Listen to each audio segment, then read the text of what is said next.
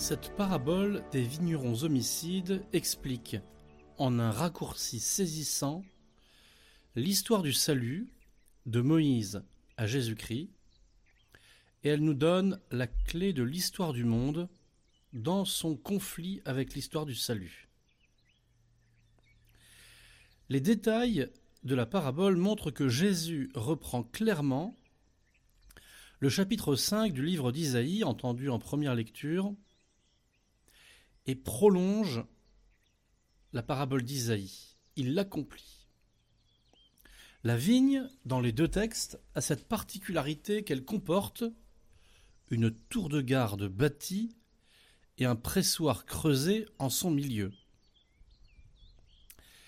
La question centrale dans les deux textes est celle du fruit produit par la vigne. Mais à partir de là, les deux paraboles divergent. Celle d'Isaïe n'a que de mauvais raisins et elle est livrée à la dévastation des bêtes sauvages en châtiment. C'est la vigne qui est accusée. Elle ne porte pas de bons fruits, et ce, à cause des injustices qui se commettent en elle. La vigne et le peuple d'Israël, les fruits, ce sont les œuvres de justice. La parabole de Jésus prolonge celle d'Isaïe. Le propriétaire de la vigne, dit Jésus, l'entoura d'une clôture, y creusa un pressoir et bâtit une tour de garde. La clôture, c'est la loi de Moïse qui sépare Israël des autres nations. Le pressoir, c'est le temple de Jérusalem où sont transformés, purifiés les œuvres du peuple d'Israël. La tour de garde, ce sont les gardiens d'Israël, rois et prophètes, qui sont chargés de veiller sur le peuple.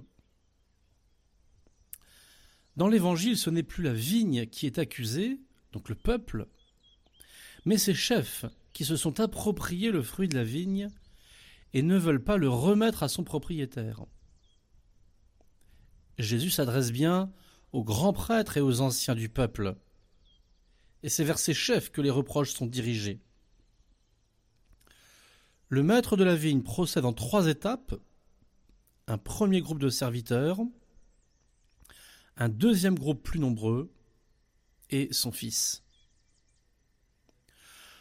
Le premier groupe de serviteurs sont ils sont frappés, tués, maltraités, Référence aux quatre premiers prophètes, Isaïe, Jérémie, Ézéchiel, Daniel. Puis le deuxième groupe plus nombreux qui subit le même sort. Référence probable aux douze prophètes qui suivent dans la Sainte Écriture. Puis le maître de la vigne envoie son fils. Référence à Jésus lui-même. Les allusions prophétiques à sa propre passion sont claires. Ils se saisirent de lui, le jetèrent hors de la vigne et le tuèrent. Ce qui correspond bien à la localisation de la crucifixion de Jésus en dehors des remparts de Jérusalem. Puis Jésus, en citant à ce moment le psaume 117, La pierre qu'ont rejetée les bâtisseurs est devenue la pierre d'angle, c'est là l'œuvre du Seigneur, la merveille devant nos yeux, il annonce sa propre résurrection. Le Fils tué deviendra l'intendant de la vigne. Et Jésus prophétise du même coup que l'Église se substituera aux grands prêtres et aux anciens comme vignerons de la vigne du Seigneur. Le royaume de Dieu vous sera enlevé pour être donné à une nation qui lui fera produire ses fruits. Notons bien que l'Église ne se substitue pas à Israël, il n'y a pas de changement de vigne, c'est la même qui est confiée à d'autres vignerons. Ce sont les autorités de l'Église qui se substituent aux autorités juives.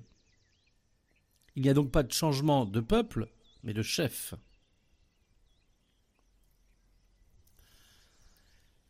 Alors que la parabole d'Isaïe se termine sur la menace de Dieu d'abandonner sa vigne mauvaise, Celle de Saint Matthieu s'achève par une victoire. Le royaume de Dieu sera donné à une nation qui lui fera produire ses fruits. Si en Isaïe la cause paraît désespérée, ce n'est pas le cas dans l'Évangile. Dieu ne va pas abandonner sa vigne. La phrase clé de cette parabole de l'Évangile est la suivante. Voici l'héritier. Allons-y, tuons-le, nous aurons l'héritage.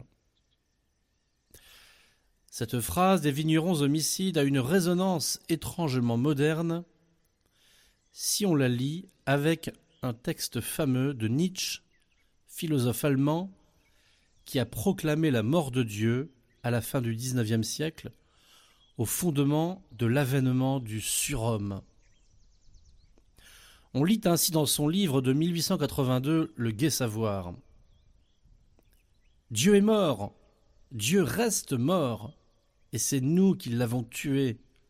Comment nous consoler, nous les meurtriers des meurtriers? Ce que le monde a possédé jusqu'à présent de plus sacré et de plus puissant a perdu son sang sous notre couteau. Qui nous lavera de ce sang? Avec quelle eau pourrions-nous nous purifier? Quelles expiations, quels jeux sacrés serons-nous forcés d'inventer? La grandeur de cet acte n'est-elle pas trop grande pour nous? Ne sommes-nous pas forcés de devenir nous-mêmes des dieux simplement? Ne fût-ce que pour paraître dignes d'eux? Le rejet de Jésus-Christ, Fils de Dieu, a été véritablement théorisé par les penseurs de la modernité. Il a bel et bien été jeté hors de la vigne, expulsé par une culture qui veut jouir des bienfaits de 1500 ans de civilisation chrétienne, mais coupé de leur propriétaire et de son Fils, Dieu révélé en Jésus. L'homme sans Dieu, sans religion, sans médiation visible avec Dieu, a tué le Fils de Dieu en son cœur pour être lui-même l'héritier. Il tue le fils, de, le fils de Dieu de façon plus concrète encore, en assassinant les enfants dans le sein de leur mère, et les pauvres qui souffrent sur leur lit d'agonie, en bien des pays, et prochainement, hélas, aussi en France. La culture de mort, qui étend de plus en plus son nombre maléfique, est vraiment le meurtre du Fils de Dieu. Et nous voyons s'accomplir à nouveau l'annonce de Jésus. Les pouvoirs politiques européens se font déposséder de la vigne que fut la civilisation occidentale chrétienne la dislocation de nos sociétés échappe de plus en plus à leur pouvoir de gouvernement, impuissants qu'ils sont à prendre soin de cette vigne.